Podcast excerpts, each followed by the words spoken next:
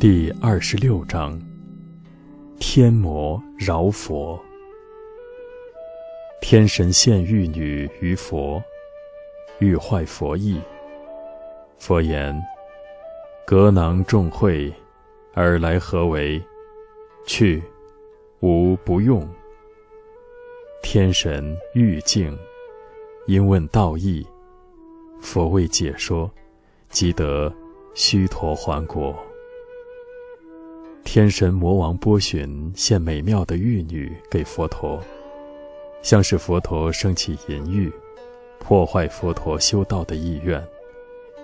佛陀世尊对此说：“这是皮囊里盛着的重污秽物，你送来有何作为呢？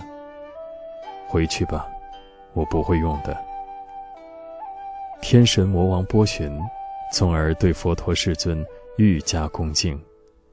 因此，向佛陀世尊请问修学之道。佛陀就为其解说。天神魔王波旬，即得须陀还果。